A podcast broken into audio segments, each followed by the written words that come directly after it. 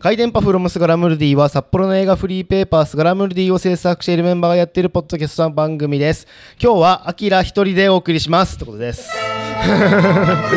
いやーね、あのーと言いつつあのーロッキーはいるのでぜひお願いします。はい私ロッキーこと中森武雄参戦しておりますがあいやまずさまずねあの今日ねまずうんここに今日出ませんかってオフちゃんからら連絡が来たのねああ、そのオフちゃんもいないしいないね。つってなんなら米津くんは骨骨折折ってるよってる骨折って入院る先週参照ね そうさ参照していただければね先週 参照してい経緯ただけれはばわかるかとそ思うんうです入院していないっていう、まさかのねこんなでオフちゃんがなんか急遽なんか実家に帰る必要があるみたいなことを言ってて、うんうんうんこれで急遽今日帰っちゃったんですよ、うんでもうどこでやるかってもう一人しかいない しどうしようかっつってちょうど水曜日に毎週あの私の奥さんがはいはい居酒屋をやっててその2階が空いてるって話なんで今日そこに来てやっておりますやっておりますこんないいところでね取れるそとはうそうそうそういやし静かな2階っていう居酒屋には思えないレベルの静かさでございますいやいやって感じでやってますので最初まずあの耳寄り映画情報をやっていこうと思いますこれでもやりますからねちゃんとねはいえーっとですねそう俺一人しかいないからねいつもね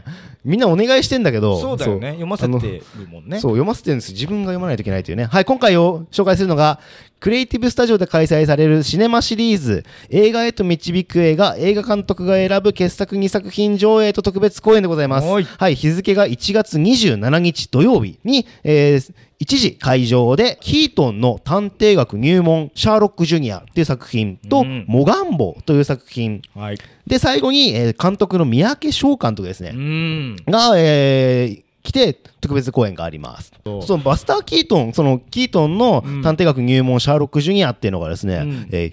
ー1924年公開そうね、もうだから映画史の始まったばっかりです100年前うん、もう本当黎明期っていうかねのアメリカ合衆国のサイレントコメディです、うんでバスター・キートンっていうのが1895年生まれうんのあアメリカの、まあ、喜劇俳優映画監督脚本家はいでチャールズ・チャップリンとハロルド・ロイドと並び世界三大喜劇王と呼ばれる感じなんですね、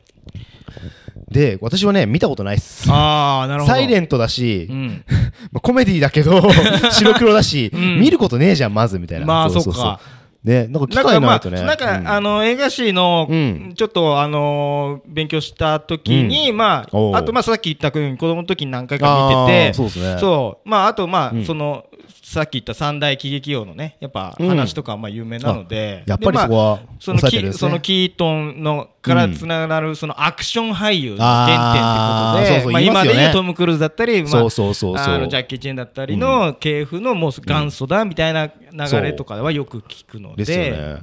うんしかもこの映画自体がまあうん100年前の映画なんで,、まあそうですねパブリックドメインになってるんですよああそっかそっかそうそうまあ、多分権ど利こでも見れるっちゃ権利がもう切れてるっていう、アメリカでなんですけ、うど、だから微妙にあの映像っていろんな項目であるんで、全部一概には言えないんだけど、アメリカじゃパブリックドメインになってるレベル。ということ で、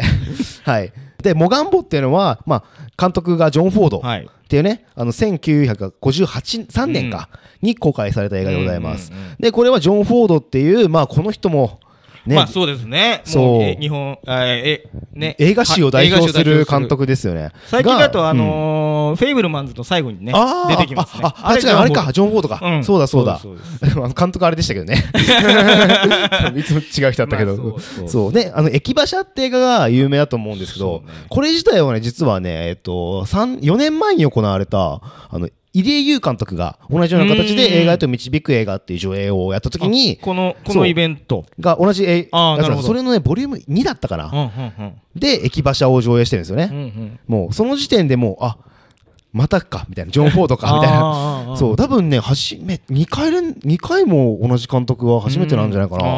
あーそうそんな感じでモガンボと、まあ、キートンの探偵学入門シャーロック・ジュニアってここれとで多分そのうん三宅監督がチョイスしてるってことですそうそようね全部そうですあの監督が、まあ、あー上映したい作品なんですかって言われて、これとこれって感じであーうんうんうんそうねすごいあのなんだろうキャッチーさがない2本だなっていう、 結構ガチめそうそうそうのその映画史とうんかそのねそうそうそうそうのなんをですよ語るような内容になりそうな感じですね多分監督がかなり思い入れがあるんじゃないかなと思っててうんうんうんうんだから普通にそうパブリックドメインだし、うんまあ、DVD でも見れるし正直ね配信とかもあるだろうけど、こういう場所で見て監督の解説付きで見るっていうのそうだがよね全く想像がつかないってうんうんうんいううん絶対面白そうだなっていうところがあるのですごいこれは毎回楽しみなんですけども今回も楽しみでございます、はいまあ前売り券とかまだ売ってますのでぜひチェックしてみてください、はいって感じでございましたはい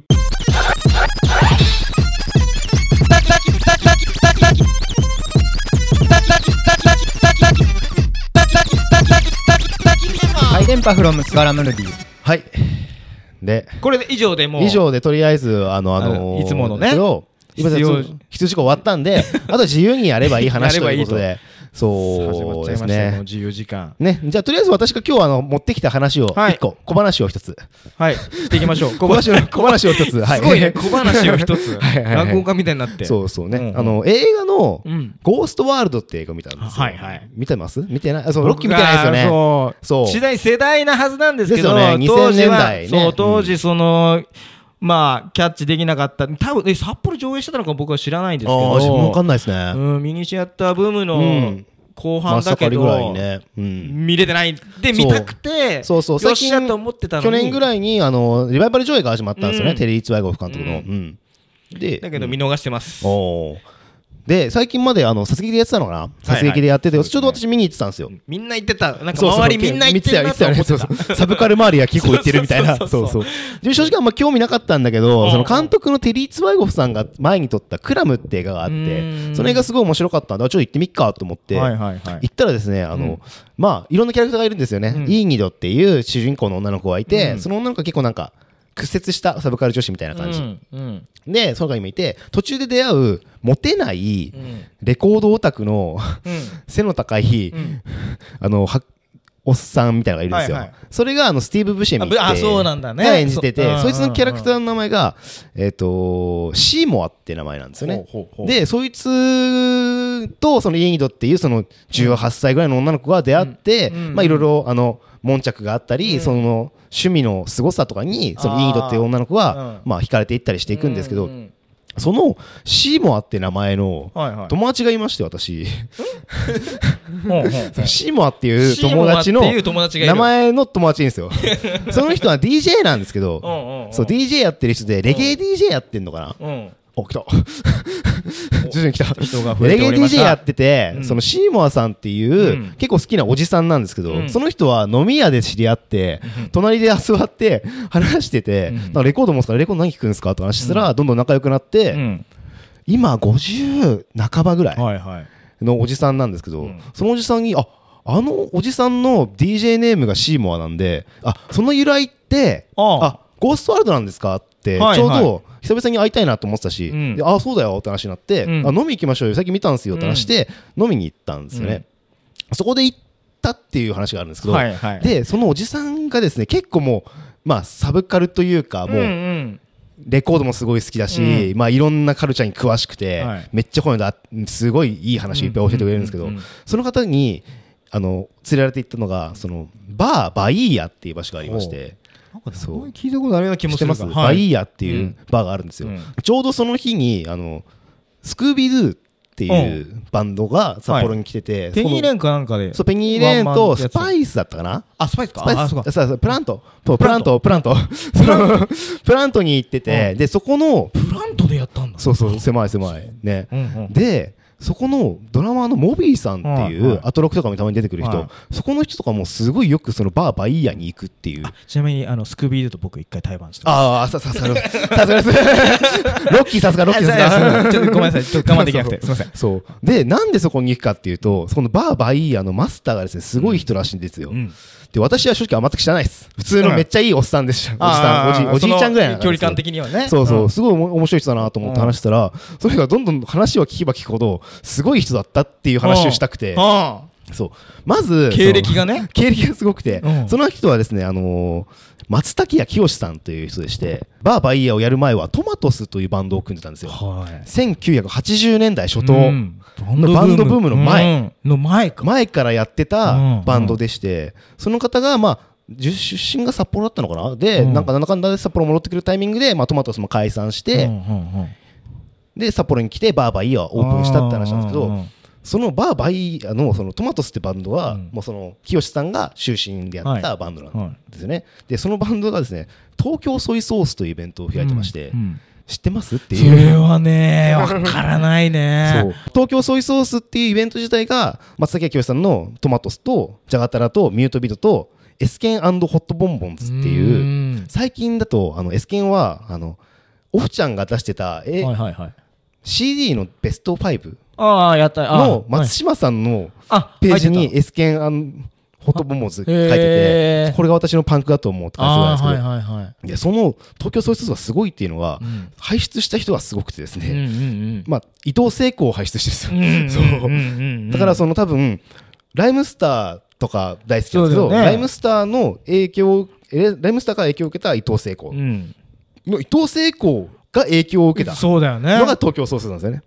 だからそのに日本のヒップホップのそう文脈にもしっかり接そう続してるイベントだってことでしょ接続しててそうでしまいにはライムスターが毎回あの打ち上げでそのバーバイヤーに行くっていうこそうなんそうそうだそうつながってるんだこでもうすっげえずっと話しあてじゃあもうあきらくん的にはめっちゃおもろい話ボンボン出てくるみたいなそうめっちゃカルチャーの中心とはこういうことなんだって思うような感じ でそう東京ソイソースってイベントですそねういうイベントがあったってことだそうでねなんかねコロナ前に一回復活したらしいんですけうんうんうどんそうコロナの関係でまあたと途切れちゃったりしてうんてうんうんそうそのバーバイヤーに行ったっていうう、んうんうんそういう話でしたっていう。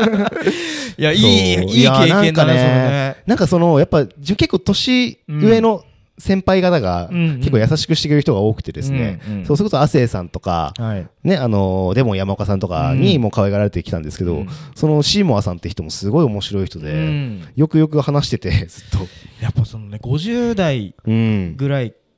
上の世代そうそのうその80年代のギラギラしてそたうそう頃のそう日そう本のあの時代とかってねえバブルとかね そうそうバブルの 時真っ期盛のりです多分ねで、うんバンドブームもあり、んそのね裏のアングラとかめちゃくちゃ濃い時代だし、んそうそうこはやっぱこうそう当事者に聞きたい話だよそねうそうなんです当事者しか分かんないというか、うんうん本人へのお伝えするかもしれないけど、まあ、結構ね書けないこともあるだろうし、うんうんそうねねそうそうそう多分当時のアングラならねいろいろ過いろいろ激だったねと思うしそね自分も80年代好きなバンドって言ったらなんか油だことかわかりますああああ油だことかキケージとかそういうハはいーはいドコはいアな本当、うんまあパンクシーンのパンクシーンの方はまあまあ聞いてたんですけど、うんそれぐらいだったんで、まあ、ここまた掘っていくと面白いもの出てきそうだなっていうへー感じがありましたという勉強になねりますなそうぜひねバーバーイヤー行ってみてください面白かったです ロッキーから謎の音声が送られてきたんですあれだあれなあれ何なんですかあ聞いたいやこれ聞いた聞いたあーマジでそうなあのーあダメなのダメなのいやダメいやダメなのかいやあなのいやそれはだっいてやいやまああきらくんがむしろ権利を持ってるとあかーそっかそっかそっねかようん容うん器かどうかははいはい。あ、で、え うん。いやいやいやいやあマイク使ってマイクどうぞどうぞマイク使ってあの多分載せたりとかはしちゃダメだから一回聞いてからあ、そうなのそうそうなのそうそうなのあうこんじゃあちょっと一そ旦う今ここで聞いていいですか私あじゃあここで聞きましょう個人で楽しみましょうそう一旦ねそんな、そんな。あー、こうはいいうね。聞き ましたこれ。れは判断を任せてくだこさいれ今ねとある音声を聞いたんだとある音声を聞よいたんですけどお音声っていうか音源というかねこれはやばいですね。だいぶやばいこあんれまは 世に出さない方がいいやつマジマジ面白かった。ちょっとあのねちゃんと低音聞いた環境で聞いていね、ただけめれっばちゃ、めっちゃいいですね。ヒップホップとは何たるかさすがさしかもちゃんと超かっこいいかっこいい。さすがあの、プロのミュージシャン。いやこ れね、まプロあ、案件一応説明しとくあはいどうぞどうぞお願いしそうますはあのいその古地君が歩く男か歩く人歩く人歩はいく人で映画に紹上介映しましたね会がこっちであったはいはい日はいの打ち上げがあったらしいのねそうね僕は知りませんあがのー打ち上げましたねはいはい川でね川でそうそうはいひたすら飲んだそうそうそうでその帰りにその大二郎君はねいとそうあのー明君の奥様そうとはい妻とで古地君は がい三人でね。ベロベロになって帰りながらなんか歩いて帰ってたんですよ。で、そう俺らしい先、俺先に帰ってて。らしいだよねで、3人でだけで歩いて帰ってて、うんその時になんか、 そうなんかその、今みたいななんか、今みたいっていうか、まあまあなんかそのラップをみんなとある音声で、をねなんかうんラップをみんなでし始めたのをそ大うそうそ太うそう郎が隠し撮りしてたらしいのねそうですね。うん、でその、んなんかある日突然 ほうほうほそうの音声データだけねただこうみんなでうわーって言ってわーる7分ぐらいあの、長えやつ。そう 結構長めだったその送られてきてほうほうほでこれえこれどうすりゃいいってうどうすりゃいいって。あ曲作れってことかと思っそう てで一応作ったんすかちょチョップしていやーやったっていう音源です。で一番最まあ、高です最ね高なのはやっはぱい奥様があふもう振り切れてて、あのこれラップ、 これがラップ注注文文じじゃゃっっててねね。さすがすぎますね。これあの各所に許可を取って流したら流しまそうしょう。ですねこの公開される時点でそうそうそう許可が入れいたみたいなだね、いてはい。はいまあくあ、作ったものとしては OK ってことでいいです僕かはまあ別あいいです かにあじゃあちょっとこれはね、あの、はい確認して、そうですおね蔵入りかどうかはまだ、あの、はいこれ聞いてる人に託します。はいはい。 うわもう最高だなぁいや頭から離れなくなる。そう、俺もね、ずっとな、なってなってるこれ。がそう注文じゃって。そんなすごいこうビートに乗ったフローが効いててこれがランク注文じゃ。これがちゃいいじ注ゃん文じゃ。ね、これはループさせたいなと思ってさすがでございます。それがラップ注文じゃそれがラップ注文じゃそれがラップ注文じゃそれがラップ注文じゃ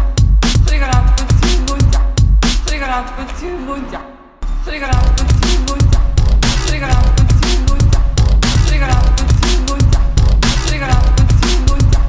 それがラップ注文じゃそれがラップ注文じゃそれがラップ注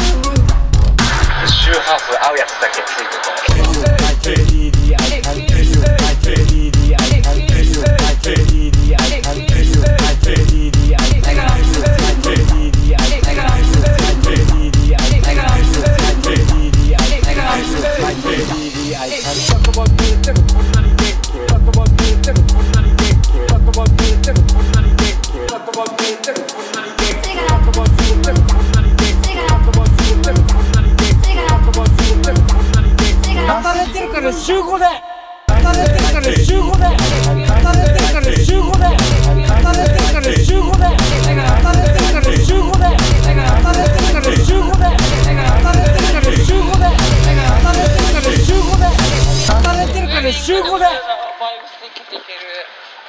それがラップ注文じゃ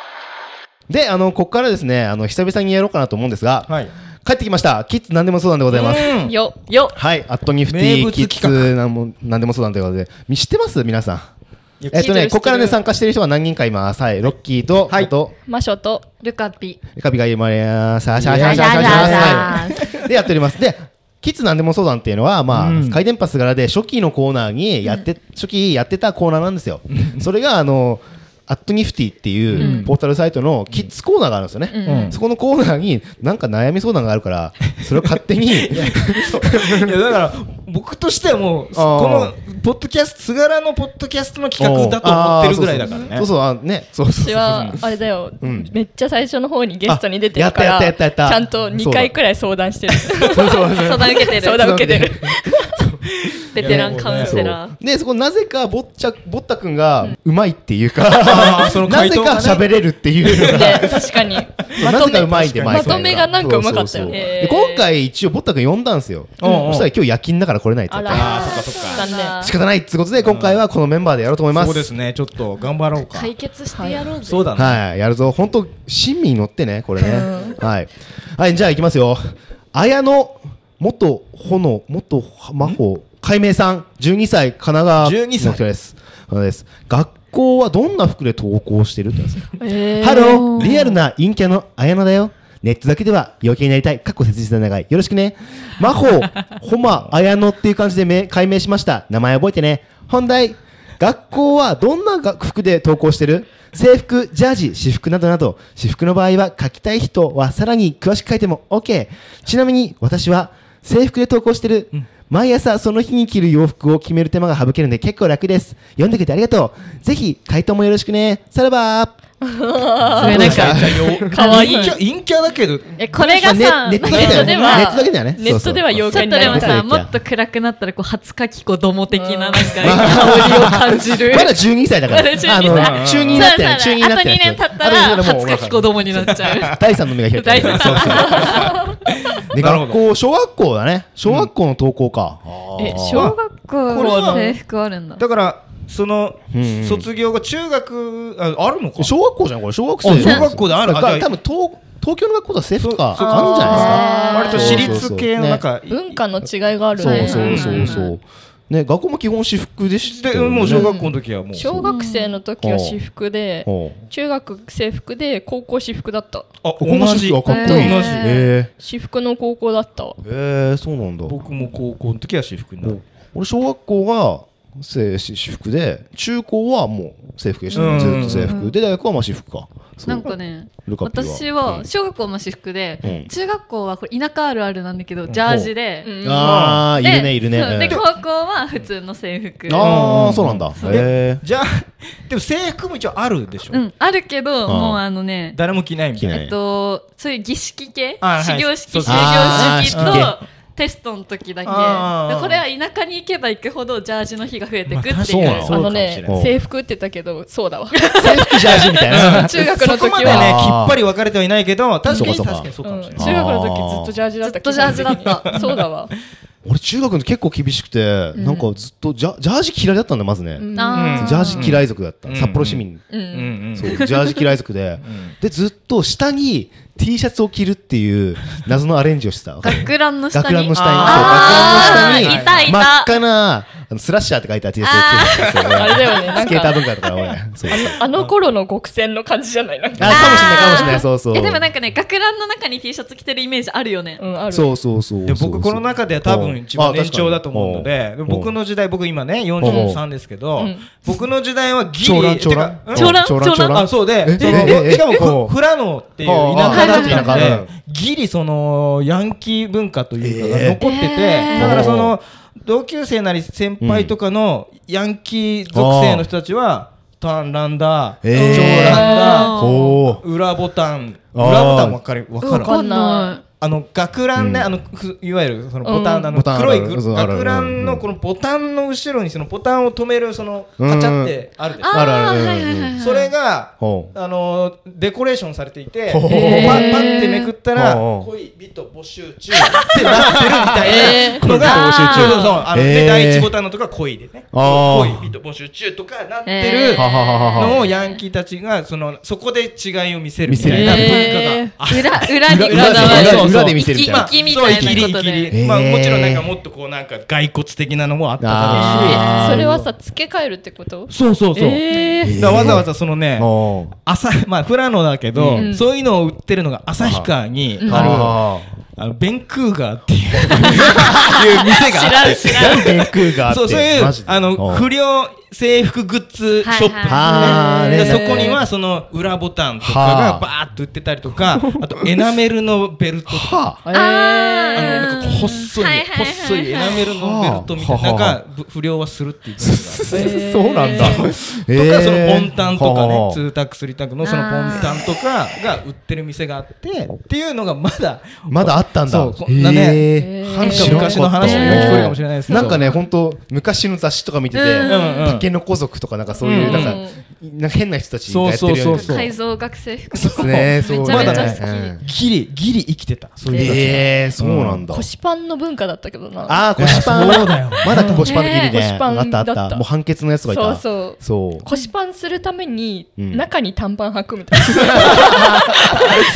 なうんいたよね店でパもンねみたいなやつそうちなみにそうんの靴下はルーズソックス時代あもうないもうない私たちはね普通にコンソックスあのーそっしかかも短ければ短いほどいいおしゃれそうそうあっあたのあ今だとさスニーカーソックスみたいなくるぶしソックス流行った時期ぐらいうでんすよ俺らそうそううんなんかどっちかというと短いコンソックスだったかもうん私らも短いの中学校の時はうんその短いやつがん可愛いでも先生たちは短いのダメだぞって言ってくるみたいなのがなあじゃあ抵抗としての短いそうそうそうそうあった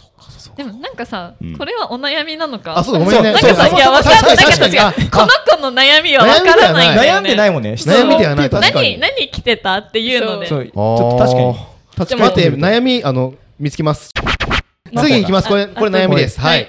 はるかさん13歳過去選択なしということですはいはいタイトルインスタについてですインスタについてですつながった人にすぐ住んでる県年齢を聞かれました全部嘘情報を言いました相手は愛知県で、えー、高3らしいです通話も強要されました、怖かったですその後チャットでも仲良くなれますよねって言ったらいろいろ必須公文が来ましたこれで住所特定されますか母にはもう言いましたもし来たら近くの家に書き込んだりしてね被害ない限りは警察は相手にしてくれないから今は何とも言えないかなと言ってくれました質問ブロックされたからブロック返したいんですけどエラーが出て無理です DM を削除してまいりました住所特定されそうで怖い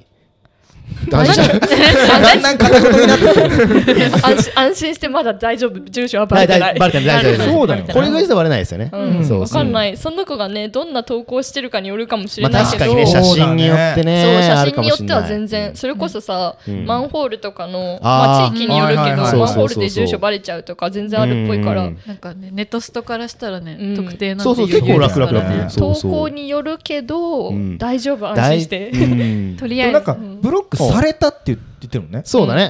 うんうんうん必須公文後にブロッブロクッさクれたさんれじゃたないそうそうそう じゃあまあその後その向こうのそのねうんうん熱量そんなに高まってないからまあうん今んとこは大丈夫生還うん大丈夫、はい次安行き心ましすてはいからでも大丈夫いただきましたんでちょっと待ってね、次行こうぜ。はい。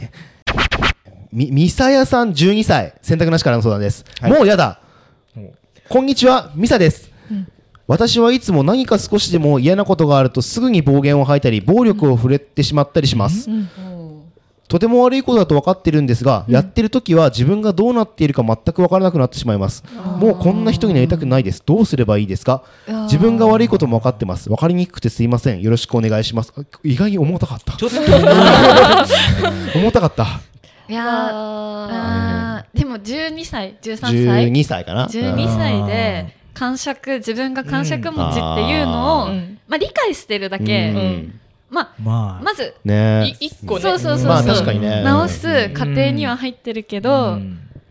でもねどうなんかこれ聞いて思ったのは、最近あのネット記事に載ってたのが、バキ道で有名になったグンピーっていう、うんそのあはいお笑い芸人の人がい見て、ましたそのインタビューに答えててインタビューなんか質問になったのかな、うんでその、まあ、そう同じような感じで、そうのんまあ、親に暴力受けてて、うんもともとみたいな、そんで、んあの怒るときにその選択肢として、その暴力を振るっていうのは出ちゃうと、うん書いてて、まあ、そういう悩みがある中で、うんどうすればいいですかって話で、うんそこでそのまあそれは多分選択肢としてあるからダメなんだっつって、でもそれをやっちゃいけないっていう自覚があれば、うんそうならないようになれるから大丈夫だよってことをか、あ答えーてて、じゃあまあそう時間がちょっと解決すでるもね軍ピは弟殴ったりしてるからあね そうなんだね軍備ちょっと徐々にあらが出て始めてる けどまあでもなんかねそういうダメってことを自覚してるだけで結構うんいい子だと思うな、ねまだ12歳でねそのうん自覚があるんだろうねそう可能性でねどうどうなんでしょうね12歳なんかうんでもやっぱ同い年ぐらいの子で、やっぱなんか自分はすごい DV 気質だからあーセラピーに行こうと思うみたいなこと言いながら全然ずっと殴り続けてる人とかいあーて、そうだねやっぱなんかその、うんなんか思うのは自分がこそうう自覚してるからで甘んじっちゃいけないなっあー行動てにいう。移そうそうさないとねそうそうだからん例えばなんかここでいやまあ自分は感触持ちって分かってるから、うんうんいいみたいな風に思っちゃあいけないーんだ確かにねあじゃああなるんていう程度どっかで線引いてそうそうそうそうもういうんまあカウンセリングだろうなんだろうそうそうそうそうだ行かなきゃいけねないと確かにね、うんそういう場所もあるってうん聞く、俺はよくわかんない、 まあ今ここにね投稿してる時点で少しアクションはうんごやってんのかなって気はするけどねまあでも12歳年齢とともに治るかもしれないからあーしかも誰に振るってるんだあそうろうなんだ確かにねそうあ友達とかなーって感じなのかな今か好きなことあるとすぐ暴言吐いたり暴力振るっちゃうって感じだよね、うんじゃあ学校生活でもそうなのかもしれないねなかなか何の多い人生を送りそうないよねなんかねでも周りの大人がって思っちゃうけどねねまあそれもあるよね、うんそう周りの大人がはい次いきますチキンライスさんです12歳愛知はいおすすめのメガネこんにちはチキンあ来た どうぞどうぞあのお入りくださいこんにちは、来チ客がねキンライスです、はいカテゴリー間違ってたらごめんなさい本題です僕の目が悪くて、小学校はメガネつけてないんですけど中学校になったらメガネをつけると思うのでおすすめのメガネを教えてほしいと思いま したあ思った、うん、今の僕の視力は多分右が1.2左が0.2だと思いますえー、教そえてくれると嬉しいですそおん願ないします左右差あるんだね だいぶね具合悪くなるメガネだねそれはんちなみにメガネユーザ今ーもう僕メガネ人生っていうかもう小学校4年ぐらいからつけてるんいいで仲いいたまあでもそのおすすめのメガネってあさーうんその何ブランドの話なのか確かになんか形なのかあー確かにねメガネ のあーそのなんかそのつ作る際どにんなメガネおすすめのメガネでねいいろいろ考えられるけどなんだろうね何になりたいかじゃないまずそうだよねな例えばメガネ好きな、んメガネつけてる有名人を好きあーな有名人を思い浮かべてくださいと、うんうんうんその人がつけてるっぽいメガネを変えましょはいはいはあーこれ良くないいいいかも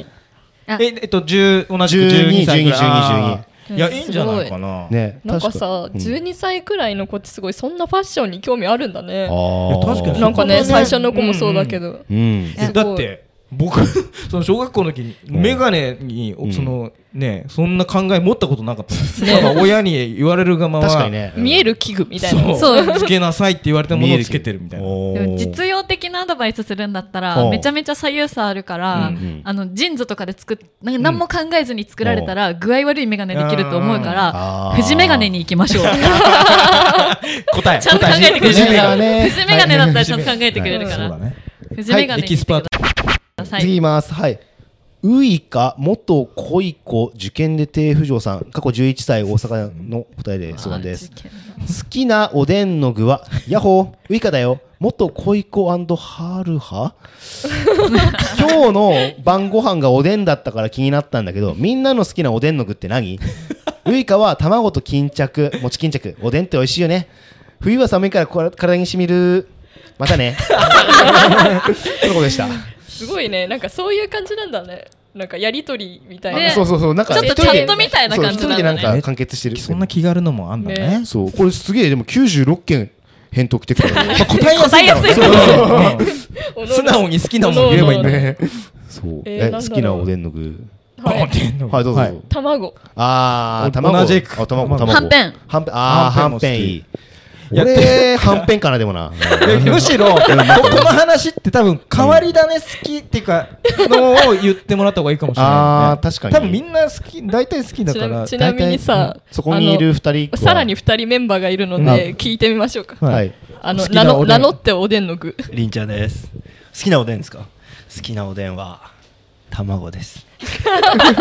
うわーあ普通だぞおいはいはいはい次次次はい七しです、はい好きなおでんは卵です やばいみんな好きだよこれはもう卵4ははんぺんにみんな白いものしか食べてないいや卵好きですということでつまんねえつまんねえグループこれだな失礼しましたはい。ミールルさん、13歳、東京です。はい。班のメンバーと馴染めない。初めてミールルと言います。いきなり本題なのですが、私のクラスで席替えがありました。その時に、ちょっと苦手な男子と、それもほとんど話したことない男の子と隣になったんです。ついでに言えば、班のメンバーも、いわゆるからクラスの中心人物みたいな人たちばかりで、馴染める気がしません。きっと一言話しかければいいはずなんだけれど、そんな勇気が人見知りの私に出ることもなく、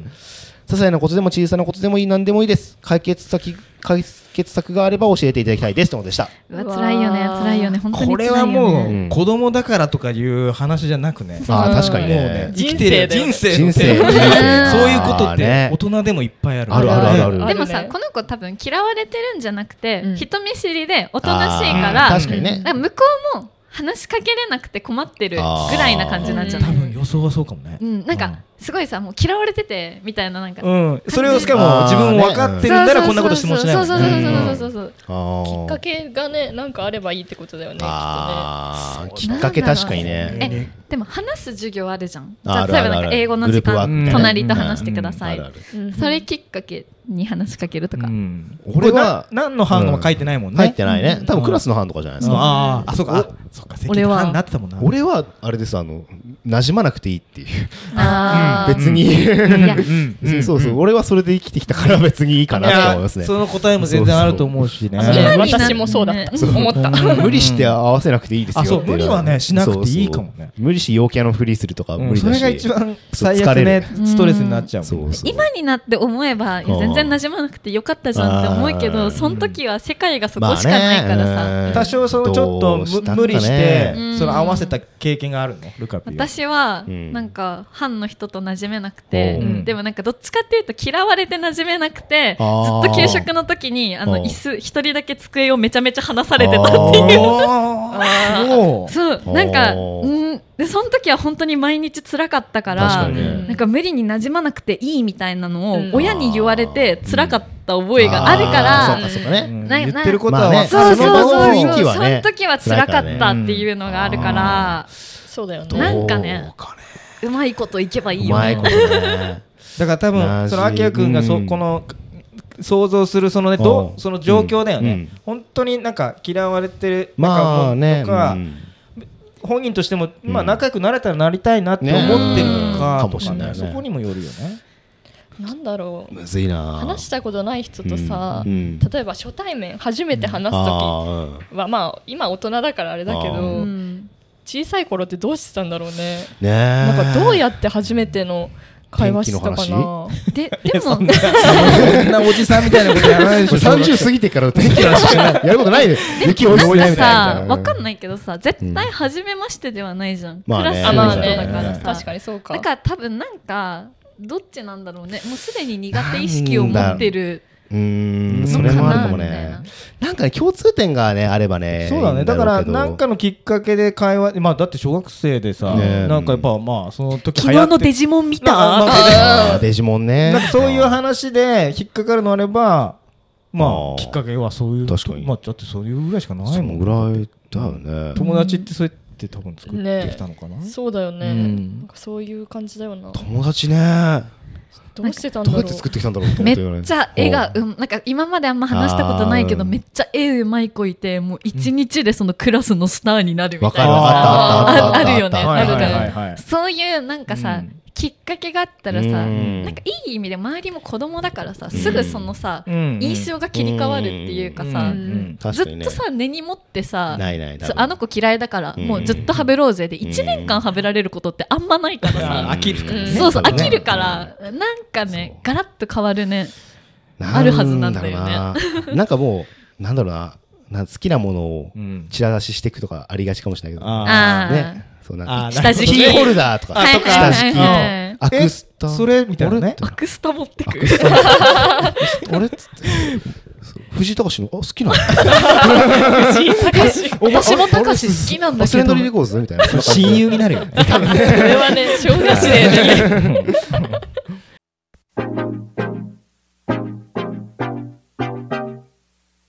はい、私たちは、えー私です。私は札幌市内で映画、 スガラムルディという映画フリーペーパーを作っております。スガラムルディは札幌の映画館、殺撃などに設置しております。関東圏だとビデオマーケット、目黒シネマ、新宿シネマ借りて、関西圏だとシネマート、心斎橋、レトロクラブなどに設置しております。また、スガラムルディの公式ウェブストア、スガラ屋などで何か買うとおまけとして入手することができますので、番組の概要欄からチェックしてみてください。番組の、番組ではお便りも募集しております。回電波スガラ、ハッシュタグ回電波スガラ、回電波は漢字、スガラはカタカナをつけてツイートしてみてください。もしくは番組の概要欄にメールフォームがありますので、気軽に送ってみてください。という感じで、お疲れ様でした。楽しお疲れ様でしたいやー楽しかったですかったですかね、はいもう、いや、私はもう。 ワイワイガヤガヤねこんなガヤガヤしたのも久々にキャスするそうです ね。知らない人が今2人います からね。そんなので今日は居酒屋放送でした。はい、ということではい本日のお相手はアキラと、高森武雄とマショとルカピーでしたはい、またねバイバイバイバーイ